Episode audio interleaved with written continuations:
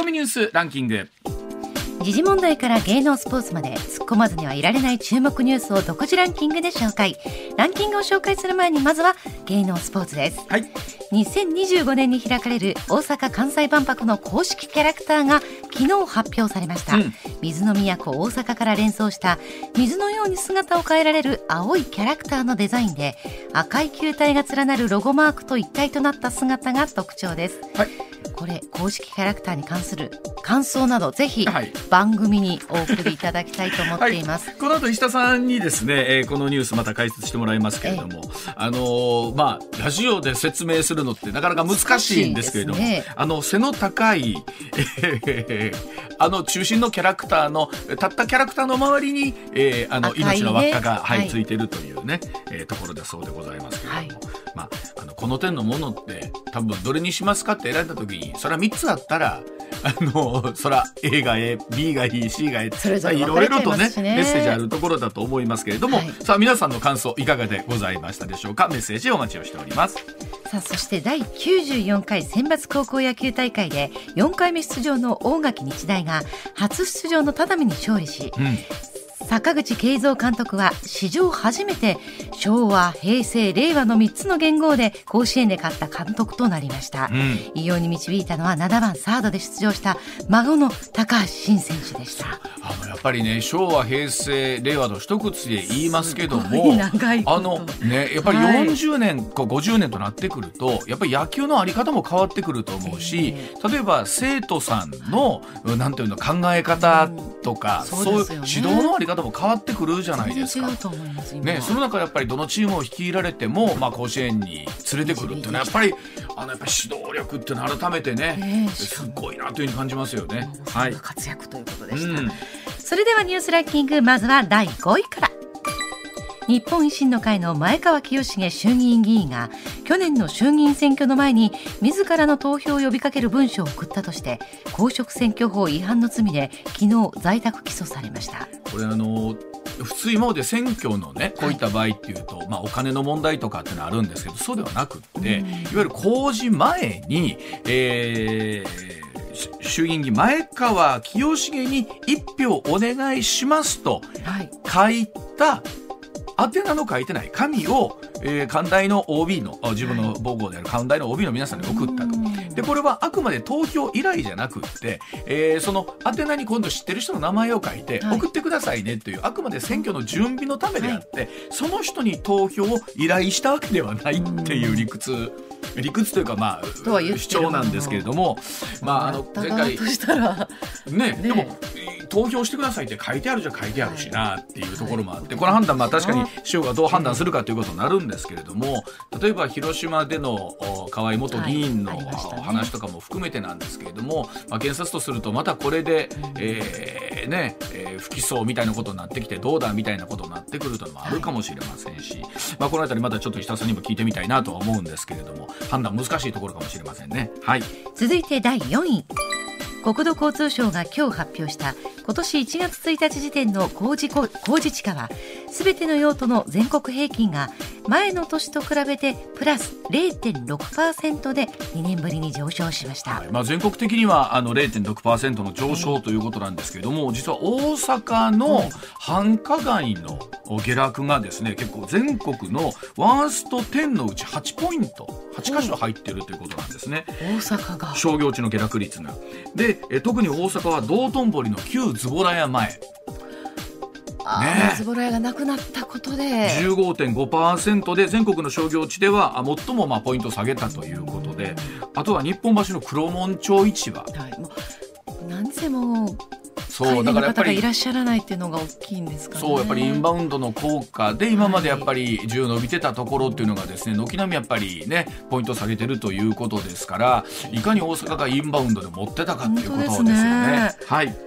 さあ続いては第3位、うん、2022年度予算は昨日参議院本会議で採択が行われ与党と国民民主党の賛成多数で可決成立しました、うん、一般会計総額は10年連続で過去最大の107兆5964億円です、はい。まあ、今コメントあった通りですね、えー、国民民主党が衆議院に続いて、まあ、予算賛成というところで、はい、まあ、このあたりも国民民主党は、まあ、トリガー条項のお話も含めてということになるんですけれども、はい、がっつり与党に入りたい気満々なんだろうなっていう感じがありますよね。ね、はい。うん、続いて第2位は衆参両院の議員運営委員会は昨日の理事会でウクライナのゼレンスキー大統領による国会演説を今日午後6時からオンライン中継で実施すると正式に決めました。今日おそらく夕方6時はあテレビ含めて、はい、もう一斉にねこのゼレンスキー大統領の演説が放送されるということになりそうですよね、ね、これね。はい。注目です、うん、続いて1位は地方を中心に起きた地震による一部の火力発電所の停止や気温の低下で東京電力と東北電力の管内は昨日電力供給が逼迫し一時は大規模停電が心配されましたが節電の効果で回避されました。本当に各所がですねいろんな努力をしていて、えー、例えばお店によってはですね、えー、暖房を入り口と出口のところでちょっと温度を変えたりとか、はい、スーパーでも、えー、比較的使わない冷蔵庫の、はい、えー、温度をですねちょっと上げたりとかですねいろんな形で皆さん苦労されてなんとか乗り切ったということなんですけれども今日もまだねちょっと寒い予報が出てますので、ね、引き続きと。管内は引き続きということですよね。はい。ではあコマーシャルの後石谷さんの登場です。時刻六時二十まもなく六分になります。ここからは石田英さんでございます。石田さん、はい、おはようございます。よろしくお願いします。いつメールが来てまして、はい、フリーターアナウンサーの森武さんからなんですが、はい、ありがとうございます。昨日スカタンラジオねなさいまして、うわちゃん昨日はわざわざスカタンラジオにメールありがとうございました。昨日あの石田さんも僕もよく知ってる北新地のギターバーの三馬義和さんという方が来られて、スタジオで流しをやりたいって言って、スタジオで流し、はい、で森さんと、え馬さんと斎藤由貴乃ちゃんと、あ昨日三馬さん来てはった。来てはって。でここでもうなんか自分たちの歌いたい歌を歌う俺思わず番組にね店でやれ言ってメール送って。わかるわかる。わかるわかる。もう、ね、店でやれそんなもん 石田さん昨日はスカタンラジオでチンパン探偵ムッシュバラバラかけました。ありがとうございます。嬉しいな、えー、あの僕初めて聞きましたあの歌。えいいですよ、うん、あれあの CD はカラオケも入ってるんでなんかよかったらあの 松川さん琴の葉での女優さんのような語りお見事でした。こんなところで褒めていただいてありがとうございます、はい、皆様お疲れ様でございます、はい、森さんも本当に朝早からご苦労様でございます。ありがとうございます。本当ですよね、ね、はい、あの石田さんさっきもちょっとあったんですけれども、あの維新のね前川議員が在宅起訴ということで、うん、まあ選挙前にハガキを送ることのまあ是非みたいなとこありましたけどもね、普段ならね普段っておかしいけどそのちょっと前までなら、まあもういいかみたいなことあったと思うんですよね。もうあの起訴しないと、うん、捜査したけど、うん、起訴しないということはあったんでしょうけど、うん、最近その特に政治絡みでね、うん、えー、そのいわゆる検察審査会の方で、起訴相当というのが出てることが多いんですよ。はいはい、あの前のそうでしたよね。広島の、えー、河合夫妻。夫妻元議のね、そうですが、はい、あのー起訴相当って出て、もう一回起訴相当って出ると起訴せなあかんというんですが、政治に関しては検察がですね、一回も起訴相当出たら、起訴するというのがもう流れなんですね。はい、で、えー、もう認めてる場合は略式起訴して罰金。ただし罰金系でも政治家はもうあの地位を失いますから。うん。そうですよね。大変なことなんですよ。で、あのーそういう流れの中で、今回もこれ、もし不起訴にした場合に、検察審査会が起訴相当を出してくる可能性がある、なるほど。これを何遍も続くようやったらやっぱ検察としても、信頼、政治絡みでね。続くと、まあ信頼を失う金ということがあったんちゃうかなと僕は思うんですけどね。あのまあ夏の参議院も近いんですけどね。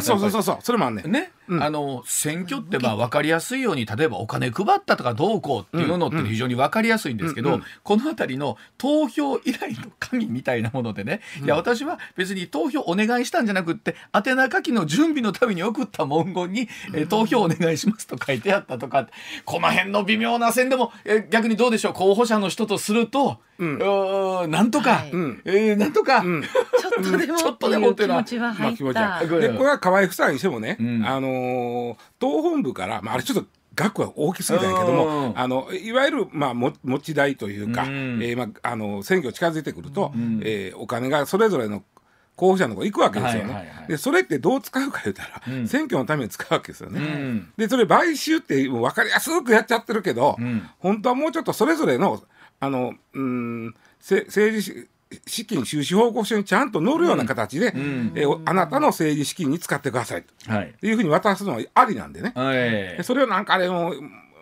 こそっと渡すからなこうなる。で それからそのちゃんとししなあかんのですよ。ね。今までなんか慣習的にやってきたことを、はい。ちゃんとやろうよという。ですよね。だから改めて選挙活動って本当に実は細かいところを見ていくと、いろんなポスター1枚貼るにしてもちゃんとシール貼ってないもんじゃないとダメだとか、そうですそうです。実はすごい細かいルールがあるめんですよね。ちゃくちゃ。もともとあの河合さんにしても、あのうん。えバイトの人に金渡しすぎてたからそんなそうそうそうそう、う。ん。その金額にしてもちゃんと決まりがってるんです。あるわけであとあすからね。の、まあ、運動員の人がね、お昼ご飯食べてもらわなあかんですけど、うん。で1000円までって決まってるんですよね、はい。1200円の定食をおごったら違反なんですよ。あーねえ、いやだからまあそうでもしないとういろんなものが行き過ぎてしまうというのもあるからなんでしょうけれども。はい。だそうでございます、はい。ではあー早速でございますが今日のおニュース解説からいきましょう。こちらでございます。さあトリガー条項発動で救助が混乱さあガソリンなど燃料価格の高騰が続く中自民公明国民民主の3党がガソリン税などを一時的に下げるトリガー条項の発動を検討することで合意しました。えロシアのウクライナ侵攻で原油価格は一段と高騰していまして現在の原油高対策では限界があるとの危機感が背景にあります。ただ一時的なガソリン減税には課題も多く過去には救助に混乱を招いたこともあったんですってね。そうなんですよ、ん。えーっと12年前に実は混乱したんです、であの今あーまあちょっと国民民主が今回の予算に賛成したのは、この暫定税率をなくすうことにしましょうかという話がなったからですね。ですよね。でも自民党の中にはですねあの12年前の混乱を覚えてる人が結構いて、うん。それがトラウマになってですねこれなくしたらやまたややこしいでと。あまり僕ちゃんと12年前のことをピンときてないんですけれども、あのね、まずその前にちょっと暫定税率はい。というとこと、1973年、あのまあが、いわゆるオイルショックですね、うん。あの時にもう深夜放送なくなったりしたでしょ？はいあのいやその頃僕まだ4歳ですあ、そうかそうか、なかったりそこまでは、したんはい、ですよ 11PM がもう私もね生まれてなかった遅ので。早うでなくなってね、子供の頃に。4歳はい子供の頃に 11PM が早わなかななかったですよ悲しかった。はい。で、はい。あのその時にまあはい。ちょっと石油あんまり使わないようにしようということで、ガソリンの上乗せ、えーしたんですね。で25円ほど。はい。で、えーこれがあのまああの今はや暫定という言葉がなくなって上乗せ分っていう、いつまでも暫定って言ってられへんからずっと、以来ずーっと続いとって、ん。でこれをあのまああのなくすうのがトリガー条項、まあガソリン価格が3か月連続で160円超えたら、えートリガーが引かれて。うん。でこの25円安くなって、うん。で3か月連続で130円を下回ったらトリガーがまたかかるという,、うん。いうまあこれがトリガー条項なんですけどね。25円安なるかどうかです。うん。でその時に、えー実はですね皆さん12年前、うん。えーガソリン国会というのがあった。はこの間と分からへんとしたら、民主党がうん。ガソリン値下げ態度を作ったガソリン値下げたい。これ覚えてない？うん。なんかあったかいような気がする。うんうんうんうん。この時もガソリンがすごく高くなって、ん。でただこの時でね衆議院は与党が多かった。うん。ところが参議院はねじれてたんですよ。ああそうなんだ。野党のが多かった、はいはい。でそこをですねまあえーまあ、結果としてで頑張ろうと民主党がもうこれ選挙も近いし頑張るぜということで、ガソリン値下げたいというのを作って暫定税率をなくそうよとうん。いうふうに言うたんです。うん。はい。であのーでですねその暫定税率なんでこれ10年ごと延長してるんですねこの25円の上乗せっていうのは。うん。20円でちょうどこのタイミングよくタイミング悪くかよくかちょうどその切り替えの時やった。ああほなもう今年は延長しませんと。いやいやで延長するとなっとったんですがうん。野党としてはなんとかそれを阻止した。はいはいはい。延長せえへんだら自動的に25円安くなる、なるから。うん。で、えーガソリン値下げたいっていうのを作ってなんとかこう阻止しよう、うやーっとなったわけで、うんでこの時に、あのーうん言うても野党与党は、いやまあこれ10年延長するのはもう混乱すると。うん。やってるんですけど、この時にまあ民主党もまあ決起盛んやって、い今より元気やったやつ怒られるけども、うん。うんいや野党がね、で値下げたいのを作って、その、えー国会のですね中議議員運営委員会ってあるじゃないですか。うんでその議員運営委員会を開いて、ん。その、えーこの法案を審議しようとしとったところ、はい。阻止しようってその議運に乱入してですねはい。委員長を拉致したわけです。拉拉致というか、うんうん、もう出さんうと。んうん。まあ、軟禁やね。なんかはいそうですね。軟禁さ。それ覚えてない？あった。覚えてるでしょ？うん。で、えー要はす、でも、まあ、いろいろあってこの辺ちょっとややこしいからもう、要はそのうーまあその時の議員は笹川さんや、うん。笹川さんがあのベランダ伝って逃げたりとかいろいろあったのよ。もうねわお。なんかいろいろあった。すごいね。これであのまあい吸ったもんだあってはい。結局延長手続きっていうのはここまでやらなあかんっていうね、うん。期限があったのが、うん。それ間に合わんかった。間に合わなかった。は間に合わんかって、うん。で、えーまあ、最終的にはまあもっぺん延長するんだけども、うん。1か月間空白ができちゃったんですよ、あじ手続きとかありますからねそうそう、んだからもう自動的にその、その年の2008年の4月1日から1か月間は自動的にトリガーが外れた状態うんなんですよ、うんうんうんうん1か月間だ1ヶけ月間だけ。でどうなったかって大混乱が起こったわけですよこれ。うん。うそれは何？1ヶ月だったから？そう。まあまあ1か月だからっていうかそのまあ外れるから。外れるから。まずは、三うん。まあ、4月1日から安くなるって分かってるわけ、はいわかります。だからもう3月31日の夜中からもうカラッカラの状態のトラックがずらー並んで、さあなさそうですよね。うん。さそうですよ。まあ、トラックだけちゃうけど特にトラック大きいやんかコストかかるから、う。んますよ。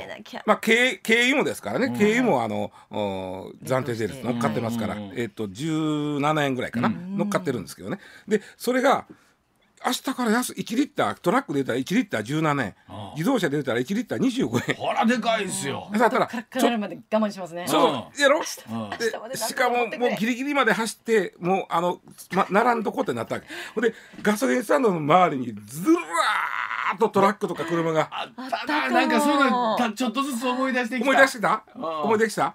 でもっとややこしかったんがガソリンスタンドにあるうん。ガソリンっていうのは、もうすでにその時点で暫定税率がかかってるわけです。そうですね。そうですよね。あの製油所から出た時にかかってるわけ、うん。あ蔵出し税って言うんですけどね、製油所から出た時点で25円かかってるのかかっにてます。売る時に、うん。お前25円安なってるはずやろって言われてもいやいやうちはこの分はね。この分はちゃうんですわで。いやそんな。そらそうですわね。だって物は一緒ですもんね どう違うか証明しにくいですね。どうしようもないですもんね。ほらお前んとこいつから25円安なんねんって。そう。うん。いやそれはこれは全部売り切ってからとうかんうんうん。ですよね。当然そうなるじゃないなりですか。ます。しやけど他がねほんだらもう隣が「うんえいもう25円下げてまいってなったわけですよそらそうですわね。ややこしばやとこれ。うん。であの逆のことを考えてええと。うん。つまりもうこれ1か月間っていうの見えとったんで、このうん。この1か月間だけ、はいはいだら5月1日になると、うん。安いのが入ってきてるけどそれを、いやもう25円高なってますよと、言うて売ったらええんちゃうかと。そういうことですよね。その時お客さんお客さんでそうやり合わせるみ「たいな。お前これ安い時に知れたんちゃうけどそれはそれで。でもお客さんの感覚とするとね、4月1日5月1日となったら、うん。4月1日から安なるやろな5月1日からは高なるやろなっていうイメージのような気もするんですけどね。うんうんうん。あのそうそう。だから、うん。だからそのおかしいやないかいと。でなりますよね。うん。お前その買いた人ガソリンスタンドって172円とかそれおかしいやんけ25円3円かいと。下がってへんわまだそうですと思いますね。であのうん。う売り尽くすまでやったらお店によって差が出てきますようやねうん。でまあもっと言うと25円プラス税あの消費税なんで27円ほどあるわけですよ。あー。28円ほどかあんねんおす方ごいなもうなんか今日は絶対美味しいビール飲むぞと思って、もうカラッカラにして家帰って出してやったに、うん。ビール冷えてへんでって、ええ。いう話とはちょそうっと違う。そうそうそうまあまあ4位ともう今から冷蔵庫入れなほいでもうもう泣く泣くガソリンスタンドとしてはもうこれ25円高いんですよ本当は言いながら、うんうんもうしょうがないから25円赤字覚悟で下げて、うんうん。でそのまたこれ大混乱して。そう。だ。で、まあそれ一ヶ月ごともその時も見えてたんですか？見えてた。あ、ほなまだなんとか？うんでもままあ。あその、うんちょっとややこしい、それまあややこしいね。それはでもね5月に入って25円安いやつを、は安く仕入れたやつをうん。高く売っていいですよねっていう前提があればいいけそうど、ですね。そうですね。それもお前んとこそこだけ知恵働いて こっちもこっちで。ちょお前これ安く仕入れたんちゃうんかいといつま、まあ、急に25円高なっとるやないかいと。いうのをうん。なってで結構じゃあそれはじゃあその日から各ガソリンスタンドさんは一斉に安したんでしたっけ？そうだからもうしょうがない。あの客離れが一番怖いから。そうですよね。ほいでね、まあ、それでその大混乱が与党の特に自民党の議員さんの頭の古い議員さん12年前から議員さんやってる人はあれもう一回やんの？っていうのがあるわけですよ。うん。でもちろん戻す時も大混乱しますよ。そうですよね。前の日にずらー並ん。で今の間に入れとかなきそうそうゃってですもんね。でそれもペアンノってがあってでこれ後日談があってね、うん。その後民主党がね政権取るんですよ、うん。このガソリン値下げ隊の活躍かどうか知らんけど、うんうん政権取るんですね、はい。でせ民主党はその時に、まあ、よ翌年に政権取るんですけど、うん。暫定税率の廃止っていうのを公約に掲げとって。あはい掲げとったんです、いざ政権取って財布の中見たら、ん。全然これ下げたらうん。無理じゃんと、うん。お金ないやんと。暫定率下げたらね1兆2000億円ぐらいあのマイナスな。あー1兆2000はでかいわ。でそれはガソリンだけやから軽油入れたらもっとやから2兆円ぐらいになるから、ほんでこれはもう財源不足やからえーっとまあしょうがないですねと、あのまあ穴言いましたけどごめんちゃいとだからいざね、うん。そっちの立場になってみるうん。と、安せ言うのは勝手やけれども。でその時に国民のその、まあ、怒りをちょっとでもそらすために作ったのがこのトリガー条項なんでそれが今になって出てきてるわけね。これでも今のね、はいそれこそ当時はほら1か月とかっていう、まああくまで仕組み上の問題でしたけど、うんうんうんうん今回のそのガソリンの高騰は長期化しそうじゃないですか。そうなんですよ。で130円まで下がらないと、それしかもそれが3か月続かないと、元の25円乗せられないとなったら、うんうんうんいつやねんというそう話そうそう。で、うんえっと、やっぱし、ガソリンと軽油合わせて2兆円ぐらいの減税あの税収減になるんでね、ですよね。それとややこしいのがね、うんトリガー条項って、ガソリンと軽油だけなんですよね。うん。重油は関係ない、灯油も関係ないはいはい。うん、なだから。結構重油使う工場とかも結構多いじゃないですか。ありますね船とか重油でタンカーなんか、はいはいはいそこはトリガー条項関係ないんで、うん高いガソリンあの重油のまま使わなあかんという。あーということはだからかなりそれはあら改めて民間に寄せてるみたいなイメージ民間っていうか一消費者の方に合わせてるって感じなんですかね。そうそうそうだからで合わせた結果あの大混乱やったのがあって、うんもう前だから、うん、古い議員さんにはこうアレルギーみたいになってるんですよということもはななんでしょう？ガソリンスタンド側の方ね給油所側の方の皆さんはもちろんこれでまあ多少混乱はすると思うんですよ。それでもやっぱり下げてほしいって思ってはるのうそうでかしょうね。うん。あだだから今みたいにあの補助出るのが一番まだスタンドとしてはありがたいかもしれへんけど、うん。補助金ね。うん。それはせあの元売りの方に出てるでしょ、はいそうですね。元売りに25円1リッターにつき出たところで、ええ。末端は25円安なれへんそう。のですよ。うんだけどそれを、まあ、25円出とるやないかいと、うん。だ下げんかいって言われるからこれも辛いと思うね僕ガソリンスタンド、そうですよね。うん。うんまあその間にいろんな手間賃とか含めてほんまはあるはずなんですけれども。ガソリン自体はどんどん値上がっていってて抑えてるやから、ん。見えへんよね。そうですよね。一体いくら安なってんのかが。そうですね。うん、なんか単純に僕ら25円安くなりそうなイメージですけど、はいうん。うん。上がってる分そうそうそう考えたら実はそう。な。んです。僕ら財布から出す時にはもうちょっと目減りあそうなんですよ。だからこの時もあの1か月混乱した時も実際20円ぐらいしか下がってないんですよ。それガソリンが、ね、その間5円まで上がっとった。うんうんなるほど、うん。だそうでございます。はい。まあその混乱がまあ果たしてどうなっていくのかことれがいうところトラウマになってるということで。すはい。さあ続いて6時42分でございます。さあ個人金融資産が2000兆円を超えてきております。日銀17日に発表した準え資金、えー循環統計によりますと2001年12月末時点での個人資産、えー前の年の同じ月に比べて4.5%増えて2023兆円となりまして2000兆円台の大台初めて突破しました。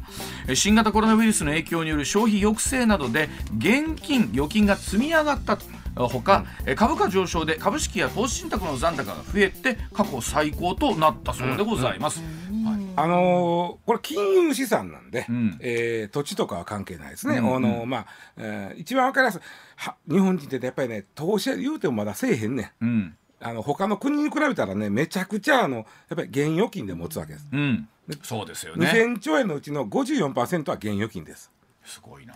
ごいでしょどうなんですか？タンスはどれぐらいですかね？えー、にも結構置いてますよあの預金のほかに現現預金現の方が。100兆ぐらいあるんちゃうかなだからあれでしょ？オレオレ詐欺とか。あそうそうそうそうあのあるある詐欺みたいなのが出てくるわけですよね。うんまあ現預金そのものは1000兆円あるある。そのうちの100兆円ぐらいは僕単数預金ちゃうかなと思うんですけどね。でまあまあ、あの今言ってたただこう面白いのが2000兆円去年末になってますけど1700から1800の100兆増える時とか、うん、1800から1900 100兆増える時はそれぞれ3年以上かかってるんですよ、うんうんうん、ところが1900から2000は1年しかかかってない。思った以上にペース早いわけですよね。ぐんときたんですよ。それなんでかってうばあちゃん言ったように、うん、まずあのコロナでその、いろんなそのまあ給付金が出た、あそうかそうか。それがまあ入ってるということとコロナで外出しないから使わない。これはでもどうですか、ご実感ある方も多いんちゃいます、うん、お給料下がったとか含めてあるかもしれませんけど、うんうんうん、その分なんとか頑張って貯めとこうっていうそうなんですよ。そうなんですよ。あの、うん、使わなかったの方が僕大きいと思うんです大きいと思うな、ね、で株はねやっぱしねあのここ最あの上がってるんで、うん、えー、株は1年間でねこの含み益含み益が15%増えてる、うん、そうなった。ここの金融資産でいうとね。でそれでガンと増えた。ただ株はこの金融資産2000兆円のうちの1割です。やっぱり日本って少ないですよね。あと、投資信託ももっと少ないです。そんなもんです。これ多分アメリカとかよ、行ったらもっと 3, 3割とか4割ぐらいあるんじゃあのねアメリカでね株と投資信託を合わせると5割です5割ですか。日本は株と投資信託を合わせると株が10%投資信託は4なんで14です。うわこれはもうアメリカはもうちょっとアメリカは多すぎるけど、まあまあね。ヨーロッパはそれでも3割あるんで日本の場合あるまあそれぐらいがもしかしたらコロ加減なんかな、ね、でさあさあこっからなんですが、うん、2000兆円を国民一人当たりに割りますと1600万円です。1600万円。でこれはいつも言う統計の富士、はい、そうですね。ものすごいでもね持ってるものすごい持ってる人がおるからやってるけど、うん、今から言う数字聞いたらね、うん、持ってる人はね、おそらく隠れてるだけでめちゃくちゃ持ってるぞこれ。ちょっと待って。えどういうことですか？というのはいつも言う中央値。中央値、はい、中央値というのはあのねまず全然持ってへん人もいてるわけ。貯金ない人もいます,、うんまあ、そらいてます、はい、でその人も含めて一番持ってる人が一番後ろ並んでと、うん、誰か知らんけど、うんうんうん、で一番持ってへん人前の方来て、はい、であなた真ん中のあなた、うん、あなたいくらですかっていうのが中央値でこれ平均とは違うんですけども、はいはいはい。中央値はですねなんぼかと言いますと、うん、えー、800万です。それでも800万あるか、はい、中央値で。ごめんなさい。この中央値あれや、ゼロという人は抜いてます。1円でもある人からの、うん、あの、はいはい、中央値が800万、うん。で、これもまだ多いように思うでしょ？多いように思う。多いように思う。でしょ？うん、で、これはですね、やっぱりね、あの。60歳以上の方とか65歳以上の方とか退職金出てるああそうか。ここでポコンと増えるんですよ。なるほど。なるほど。ね、うん、で、えー、例えばね、えー、数字だけで見ると独身とか単身世帯、はい、今これ言うたのはねあの2人以上世帯の、うんうんうん、で数字で言うとね単身世帯の数字っていうのがねまたねあの、えー、別の統計であるんですよ。うん、うん、でこれでいくとえー、とねあ、えー、単身世帯は、うん。2021年の平均平均は1062万です。一人暮らしの人の平均。平均は1062万。さっき言ったのは1600万は2人以上世帯です、うんうんうん、人世帯は1062万なんですが、うんうん、中央値はぐっと下がって100万です。ほらかなりすっごい差がある。かなりリアルになってきた。よリアルになってきた。なってきたよ、うん、もっと言うと20代、うん、20代、うん、これは平均は113万なんです。はい平均貯金は持ってください、はい、20代がほとんど、まあ、ところが中央値は8万円です。ええとこやえー、とか今もう20代の人がこのラジオどれぐらい聞いてるか分かりませんけれども、ね、働いてる人と全然まだ学生さんとかも幅広いですしね、うん、ちょっと待って石田さんこの話面白いので、うん、あのコマーシャルの後、はい、もうちょっと細かいところを詰めていきましょう、はい、はい、戻ってきましょうさあ石田さん個人資産のお話なんですけど、はい、あのまあ、さっき話のきっかけは日銀が出してる、まあ、日本の個人金融資産は2000兆円超えました、はいうんうん、でこれよりもうちょっと細かいのがその、えー、金融広報中央委員会というところが出してる数字があるんです。これはまあ同じような数字なんですけど、はいはい、これは全くお金のないあの貯金ない人とある人に分けてるんですけども、うん、そのある人だけで捉えた場合は、うん、中央値が800万。はいはいえー、800万は多いか少ないかというイメージ。これ世帯ね。で単身になるともっと減る、うん、単身の中央値は100今一人暮らしの人の全世帯もうお金俺貯金持ってるよっていう人の中央値は全世帯世代で 100, 100万です。100万 ,100 万。でそれを世代ごとに食って切っていくと、ものすごいあのリアルな日本が見えてくるそうそうそうそう20代の人で僕貯金持ってるよという人の平均は113万なんですけど、うんうん、真ん中は8万です。ええとこ30代は真ん中だけどね、うん、30代は70万。ああええとこ。40代。40万。ええとこ。でここが不思議なんですが50代、うん、30万に減ります。わかる。わかる。単身やで。わかる。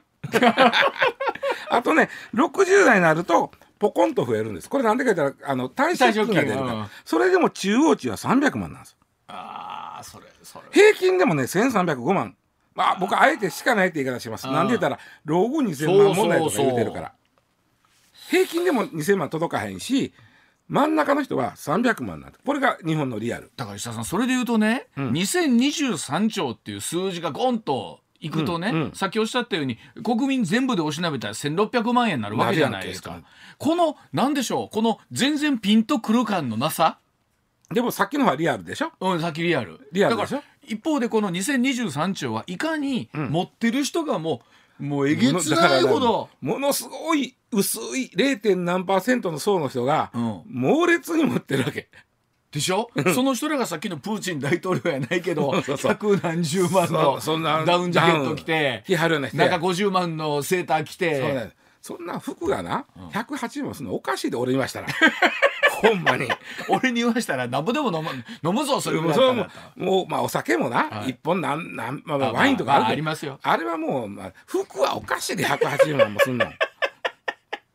いやでもリアルやね、うん、リアルだという話その60代の中央値が300万金融資産。これが僕日本のリアルだったなと。リアルやと思います。単身のね、はい、うん、ではあ最後でございます大阪万博の公式キャラクターが決まりました。2025年に開催される大阪・関西万博の公式キャラクターおよそ1900通の応募がありまして3作品に絞られた上で意見を公募し選ばれたのがロゴマークをそのままキャラクターにできないかというアイデアから生まれたキャラクター、え、万博協会4月下旬からキャラクターの愛称を募集するということで、はい、えー、背の高いねそうですね、えー、キャラクターが選ぶ。あのー、商品名出してええかどうか分からない、うん、顔はねポン・デ・リングに目つけたような感じです。ああそうですね。ね、はいはい、あああいう感じです。ああいうポコポコっとした感じのとこにあれに背の高い男の子がこうかぶってるような感じですよね。でまあ目が何個かついてる。で僕ねあの今回これええなと僕はすごく思ってるんですよ、うん、なんでかってねこびてない。こびてない？こびてない。大体ね、うん、キャラクターってね、うん、可愛くてね、うん人にこびるんです。あの寄せていく感じ？うん、うん、こいつこびてないでしょ、うん、それが何？ちょっと大阪人的な感じ？大阪で今までこの手のやつでこびてへんのはね太陽の塔だけやったから、太陽の塔はこびてないね。こびてへんでしょ？こびてない。他全部こびとったから、うん、例えば花ずきんちゃんでも相当こびてるやん。大阪の。